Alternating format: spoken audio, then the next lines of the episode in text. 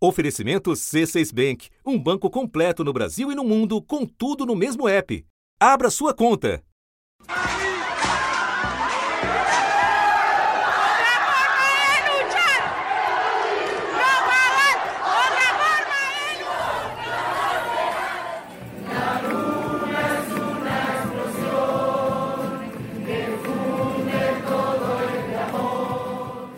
Em espanhol, estalido.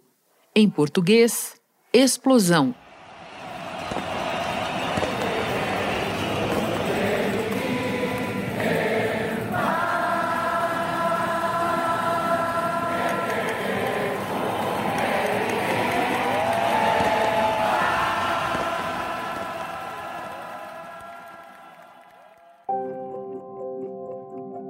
Uma convulsão social que teve como estopim, em 2019, o aumento da tarifa de metrô. E foi crescendo junto com a repressão. Aqui em Plaza, Plaza Italia estávamos conversando há poucos minutos atrás, pero eh, la policía arremetió sin provocaciones, la gente estaba cantando tranquila, eh, manifestándose. Estamos en guerra.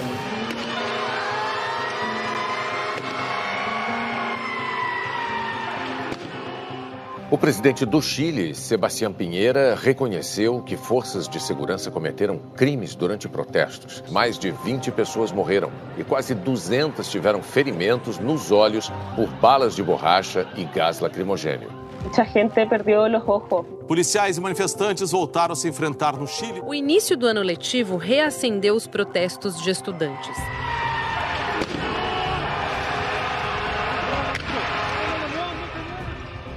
Até abrir caminho para a elaboração de uma nova lei maior.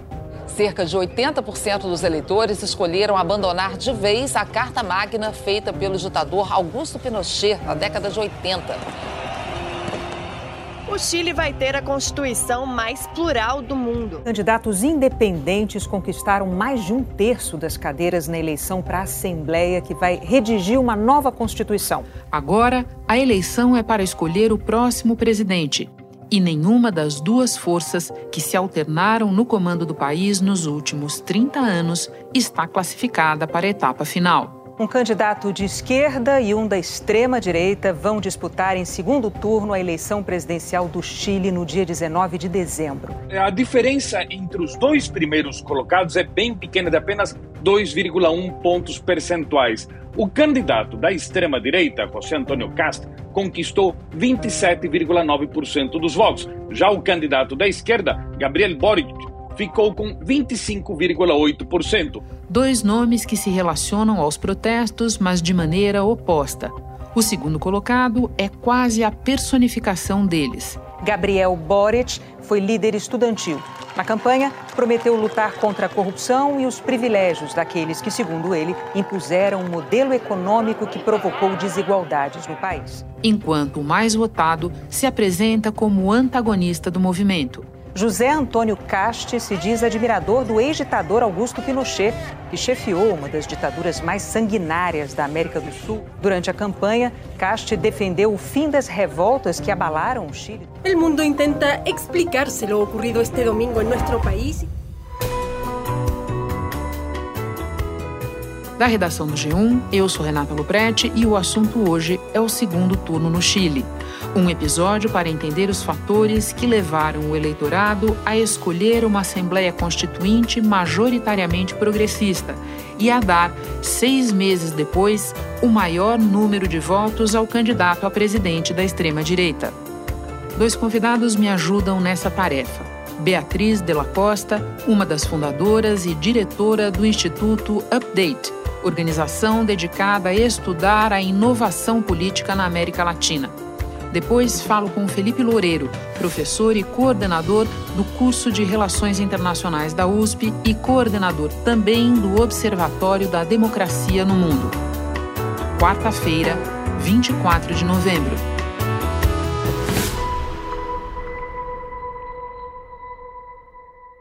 Beatriz, durante muito tempo, já no ciclo das redemocratizações, o Chile se distinguiu de outros países da região por uma maior estabilidade política, previsibilidade na economia E nos últimos anos a gente viu de tudo: as manifestações, a Constituinte. Recentemente tivemos uma quase abertura de processo de impeachment contra o presidente que está encerrando o mandato. De que maneira esses eventos, essa montanha russa recente que eu mencionei, ajuda a entender o atual ciclo eleitoral? A gente precisa entender o Chile a partir de dois fatores. O primeiro é um fator de grande desigualdade social né, um país que tem uma desigualdade imensa e também uma baixa, um baixo acesso a serviços públicos. E o Chile vendeu até então uma narrativa de que tudo estava muito bem, até que em 2019 essa panela de pressão explodiu e a gente viu uma manifestação, manifestações contínuas, né? Foi mais de, foram mais de dois meses das pessoas às ruas. Os manifestantes são contrários ao aumento das passagens de metrô. Ontem eles enfrentaram militares no centro da capital chilena. Sebastião Pinheira decretou estado de emergência em Santiago e na região metropolitana. Santiago não via a presença maciça de militares nas ruas desde 1990, quando o país saiu da ditadura. O presidente do Chile promulgou uma reforma constitucional. O texto inclui um plebiscito sobre uma nova Carta Magna. Essa era uma das principais demandas dos manifestantes. Uma pauta muito variada e pedindo principalmente mais acesso aos serviços públicos. Mas a gente também precisa entender que esse processo não aconteceu do nada. Né? A gente, se a gente faz um zoom na sociedade chilena, a gente vê que desde 2011 a gente já consegue perceber os primeiros sinais desse descontentamento. Muitos jovens, inclusive o próprio Boric, que emerge desse movimento de estudantes, foram às ruas por uma educação pública e gratuita. Inclusive, isso foi aconteceu essa manifestação no primeiro governo do Pinheira. Estudantes voltaram a enfrentar a polícia durante um protesto por reformas no sistema de educação. As manifestações ocorreram horas depois de o presidente Sebastián Pinheira ter afirmado que nada na vida é de graça foi uma resposta à demanda dos estudantes por maiores investimentos do Estado na educação. Em 2019, essa manifestação foi muito mais popular, né, muito mais do que um setor exclusivo e atingiu a sociedade e a sociedade toda foi às ruas. E o que a gente viu foi um processo que a gente está vendo até agora, como você relatou, é uma resposta a um descontentamento geral em relação ao sistema político e econômico do país. Beatriz, agora eu peço a tua ajuda para entender o que para muita gente é uma contradição e que nós mencionamos na abertura deste episódio. Faz pouco mais de um ano que quase 80% dos chilenos decidiu trocar a constituição da ditadura. E agora, o candidato que liderou a votação no primeiro turno da eleição presidencial não, só se apresenta como admirador do ditador Augusto Pinochet, como é contrário ao próprio processo da Constituinte. Como entender esses dois movimentos do eleitorado? A gente precisa compreender que no Chile o voto é voluntário que desde 2012 existe uma baixíssima participação nas eleições, que não supera os 50% ou um pouquinho de 50%, e acaba sempre dando a percepção de que uma hora o eleitorado vota por uma agenda mais progressista, outra hora o eleitorado vota por uma. É, se comporta de uma maneira mais conservadora ou mais à direita. O que está em jogo é a capacidade desses grupos de mobilizarem pessoas a irem votar no dia das eleições.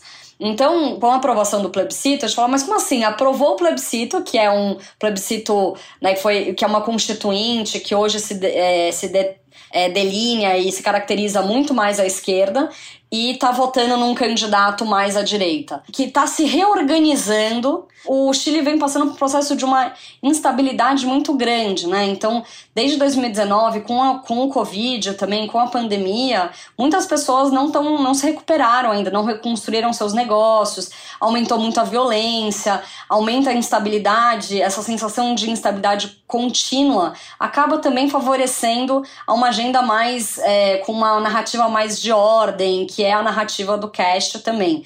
Beatriz, os partidos dos dois candidatos que chegaram ao segundo turno foram fundados nos últimos três anos, assim como o partido do terceiro colocado. Isso traz um outro elemento para a nossa conversa, que é o da aversão à política tradicional. Pode terminar nos contando como é que os programas dos dois dialogam com esse sentimento?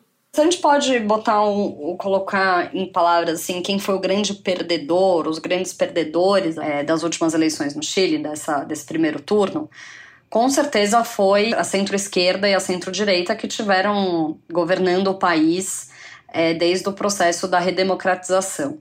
Esse fenômeno, na verdade, é uma, é uma consequência do que a gente falou agora sobre 2019, né? Então, perdeu a política tradicional porque a política tradicional não está, não conseguiu até então, até agora, é, atender essas demandas sociais, essas demandas políticas que foram às ruas e que estão se mobilizando e que estão pedindo por soluções e mudanças. Então, é, os dois candidatos, a cada um à sua maneira, estão tentando dar uma resposta e tentando criar um caminho para resolver esse problema. Por um lado, o Boric tem uma, uma abordagem mais progressista, um candidato muito jovem, que traz uma visão de um sistema político, um sistema econômico ligado à sustentabilidade, ligado à contenção né, ao câmbio climático, tem uma agenda mais de ampliação de direitos, enquanto o Caixa tem uma agenda muito mais de retomada da economia, também de ordem, né, de garantir mais segurança que são coisas que estão também hoje muito presentes na é, são a demanda da sociedade. Então, eles dois representam, eles são um novo ciclo político que está dizendo que as antigas soluções não estão dando conta das necessidades desse momento. Então, nesse sentido, eles têm um alinhamento. Beatriz, muito obrigada pelas explicações todas, pela participação no assunto. Bom trabalho para você. Obrigada, Renata. Espera só um pouquinho que eu volto já já com o professor Felipe Loureiro. Com o C6 Bank, você está no topo da experiência que um banco pode te oferecer. Você tem tudo para sua vida financeira no mesmo app, no Brasil e no mundo todo. A primeira conta global do país e atendimento personalizado, além de uma plataforma de investimentos em real e dólar com produtos exclusivos oferecidos pelo C6 em parceria com o JP Morgan Asset Management. Quer aproveitar hoje o que os outros bancos só vão oferecer amanhã? Conheça o C6 Bank. Tá esperando o quê? C6 Bank.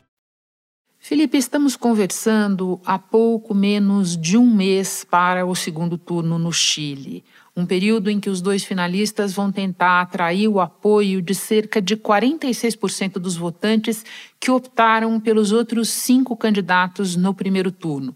Você pode descrever para nós, muito resumidamente, qual seria a principal força e a principal fragilidade de cada um dos dois nessa etapa? Olha, Renata, eu diria que a principal força do candidato José Antônio Casti, que é o candidato da extrema-direita chilena, está na sua proposta econômica, que é uma proposta econômica essencialmente liberal, né, e que, portanto, tem bastante aceitação entre os setores empresariais chilenos e, e setores empresariais internacionais, e também a sua proposta mais relacionada ao campo da segurança pública, de bater muito na tecla da importância importância da ordem. Né? Eu acho que essa é uma, é uma força, principalmente para setores mais conservadores da sociedade chilena. O CAST, um empresário que já foi deputado também, que criou um partido de extrema direita, muito fincado em religião, em valores do que ele chama de família tradicional. Gracias a todos os militantes e darle las gracias al Partido Republicano, partido que se la ha jugado también a lo largo de todo Chile. Al partido conservador cristiano. E a fraqueza dele está no seu radicalismo, não só pelo apoio que ele já expressou em diversos momentos à ditadura militar do Pinochet, né, várias declarações complicadas em termos de direitos humanos, a forma como ele trata né, os protestos sociais chilenos, especialmente de 2019, como um conjunto de baderneiros, delinquentes, as questões de guerra cultural né, contra o aborto, contra direitos é, de minorias. Eu acho que essa é uma fraqueza importante do candidato Cast. No caso do Boric, eu acho que a coisa se inverte. Se de um lado um Boric ele é um ex-líder estudantil, tem muita capilaridade em setores jovens da população chilena, principalmente essas questões envolvendo novos direitos, direitos ambientais, direitos de minorias, indígenas, LGBT, mulheres, né? O Gabriel tem uma capilaridade bastante significativa. Já o Boric, que também tinha uma carreira parlamentar, muito novo, 35 anos, pode vir a ser o presidente mais novo do Chile se vencer esse segundo turno. Ele foi criado na política estudantil com ideias de esquerda. Se nos ha encomendado liderar uma disputa por la democracia, por la inclusión, por la justicia, por el respeto a la dignidad de todos y de todas. Tenemos que trabajar por la unidad de los demócratas. Mas no que se refere ao tema da segurança pública e também política econômica, a gente tem aí setores mais conservadores da sociedade chilena que veem o Gabriel Boric como identificado com algo, digamos, ruim ou até, em casos extremos, com a desordem. Felipe, quando a gente analisa a questão do ponto de vista da migração de forças, tem a impressão de que o CAST está mais bem posicionado para atrair outras forças políticas no segundo turno. Faz sentido isso para você? Estou falando do histórico da campanha até aqui. Sim, Renata, faz sentido porque a situação que nós temos hoje é a seguinte, né? O CAST ele tende a pegar os votos do candidato da direita tradicional, que é o Sebastião Sichel, que ficou com aproximadamente aí 12% dos dos votos realizados neste domingo. Tá? O caso do Boric, o Boric deve pegar o voto da esquerda, que totaliza aí algo em torno de 10%, e uma parte do voto da democracia cristã. A grande questão, Renata, o grande X, está no terceiro candidato das eleições do domingo, Franco Parisi, que obteve uma votação de quase 13% dos votos, estando residindo nos Estados Unidos e com um discurso fortemente anti-establishment, anti-política. Há muita discussão sobre como os votantes do Paris vão se comportar em 19 de dezembro. Muitos argumentam, por exemplo, que pode ser que eles nem compareçam às urnas, né? lembrando que no, no Chile o voto não é compulsório, né? ele é opcional, mas há uma, uma semelhança né, da forma de pensar do votante do Paris, né, desse candidato em terceiro lugar que se coloca como antipolítica, que usou muito as redes sociais para fazer campanha, um discurso muito crítico com relação à migração e que tem uma certa aderência com a forma como o candidato Cast se comporta. Se o Cast conseguir os votos do Paris para além, os, para além dos votos da direita tradicional, ele vai ser eleito presidente do Chile em 19 de dezembro. O Congresso também acaba de ser parcialmente renovado com um grau de pulverização sem precedentes no Chile. Nós já vimos isso acontecer em outros países da região e também está mais ou menos na cara que quem quer que seja o eleito, o vencedor do segundo turno, não terá maioria parlamentar dada de imediato. O que, que a experiência recente de outros países nos diz sobre essa dificuldade, Felipe? Olha, de fato, as eleições para o Congresso foram impressionantes, né? Porque nenhuma força política conseguiu uma maioria bastante significativa. Lembrando que no Chile a gente não está falando apenas de partidos, a gente está falando de coalizões, né? Então a coalizão do presidente atual Pinheira não conseguiu uma, uma, uma maioria significativa. A coalizão de partidos que está junto com Boric também não conseguiu. O grupo do próprio Cast também não conseguiu. Então, Renata, a única alternativa aqui vai ser a necessidade de diálogo né, desses candidatos junto a forças que não são do seu grupo político para tentar construir um projeto né, de governo minimamente sólido. A gente tem outras experiências na América Latina, acho que o caso mais recente é o caso do Peru, né, em que o presidente Pedro Castillo, de esquerda, venceu com uma margem muito pequena a candidata Keiko Fujimori no segundo turno no Peru e vem construindo né, recentemente uma política junto ao Congresso de maior composição, abrindo para grupos de centro-esquerda, do centro da política chilena, e me parece que esse é um caminho que o Boric deve adotar caso seja eleito presidente. No caso do Cast, é muito difícil dizer, porque é uma figura bastante divisiva, bastante polarizante, mas se a gente pensar em termos de governabilidade, o caminho racional que o Cast deveria seguir seria da composição. Infelizmente, eu não cravaria isso, né, tendo em vista a imprevisibilidade das ações do Cast ao longo da sua trajetória política. Outra peculiaridade: no mandato do próximo presidente, os chilenos vão decidir se aprovam a nova Constituição. O que esperar do Cast e do Boris nesse ponto? Que é importante lembrar que o Chile está passando por uma constituinte, então o novo presidente que assumir, ele vai assumir com as regras do jogo em transformação, né? Uma vez que a constituinte terminar os seus trabalhos, ela vai ter que passar por um plebiscito, a nova carta constitucional vai ter que passar por um plebiscito, e no caso do Boris não há, não há muita dúvida de que haverá um respeito né, desse processo e muito provavelmente um apoio presidencial para que a Constituição nova, que vai ser fundamentalmente uma Constituição de esquerda, tendo em vista que a Assembleia Constituinte eleita é uma Assembleia majoritariamente de esquerda, porém com membros independentes, né, não partidarizada, a tendência, no caso do Boris, a gente vê um processo, digamos, normal de construção constitucional no primeiro mandato presidencial. A primeira escrita de forma paritária. Ou seja, homens e mulheres serão eleitos proporcionalmente para escreverem a nova Constituição chilena. Foram 48 cadeiras conquistadas pelos independentes. A direita e a centro-direita tiveram 37 cadeiras e não conseguiram o terço de votos necessários com os quais poderiam bloquear as propostas da esquerda e da centro-esquerda. As forças da esquerda mais radical ficaram com 28 cadeiras da Constituinte e também, pela primeira vez na história, ultrapassaram os moderados partidos da centro-esquerda, que tiveram 25 cadeiras. No caso do casting, Renata, infelizmente a gente não tem como fazer previsões muito certeiras, pelas razões que eu havia mencionado anteriormente. Elisa Loncon, de 58 anos, é professora universitária e ocupa um dos 17 assentos reservados para os povos originários chilenos. Ao tomar posse, Elisa carregou a bandeira Mapuche, um dos símbolos usados por manifestantes em protestos contra a situação econômica e de garantias sociais do país em 2019. E o candidato de extrema-direita, Cast, tem uma relação com grupos minoritários da sociedade chilena extremamente complicada, inclusive denomina muitas das lideranças indígenas e apoiadores de terroristas.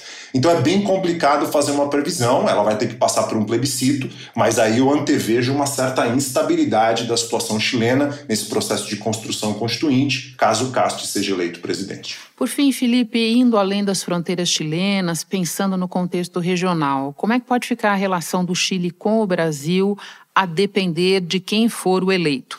No caso de uma eleição do Boris, a gente poderia ver um caminho muito próximo ao que já acontece com a Argentina, desde que o governo Macri né, não teve condições de se manter e ascendeu né, de novo o peronismo com o Alberto Fernandes, uma relação fria, né, com algumas tensões mais sérias, mas que acabou resultando né, num enfraquecimento maior do Mercosul e de outras atividades bilaterais da relação Brasil-Argentina. Acho que isso caminharia para algo próximo da relação Brasil-Chile, caso Boris seja efetivamente eleito.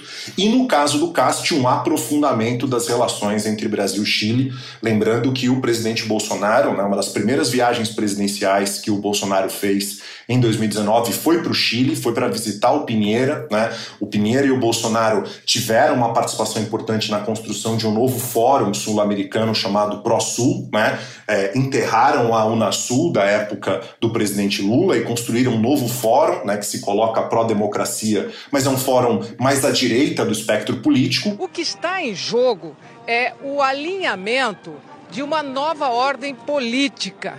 Na verdade, eles estão considerando isso aqui um enterro, uma espécie de enterro da Unasul, que foi criada em 2008, no auge do governo chavista, e que a maioria dos países da região tinha governos de esquerda e centro-esquerda.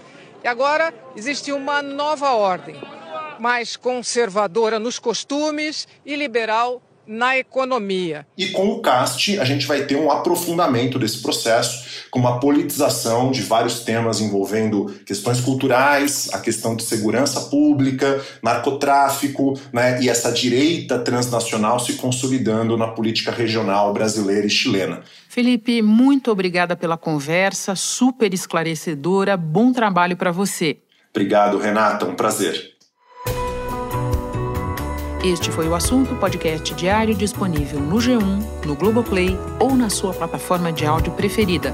Vale a pena seguir o podcast na Amazon ou no Spotify, assinar no Apple Podcasts, se inscrever no Google Podcasts ou no Castbox e favoritar na Deezer. Assim você recebe uma notificação sempre que tiver novo episódio. Eu sou Renata Loprete e fico por aqui. Até o próximo assunto.